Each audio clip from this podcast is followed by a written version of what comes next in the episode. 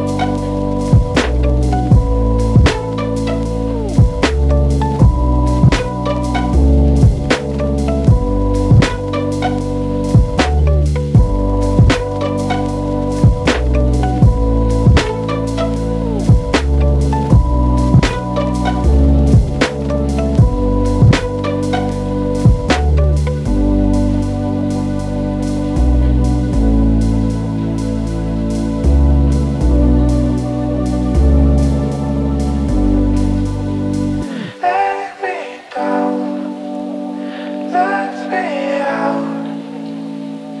You're a parasite.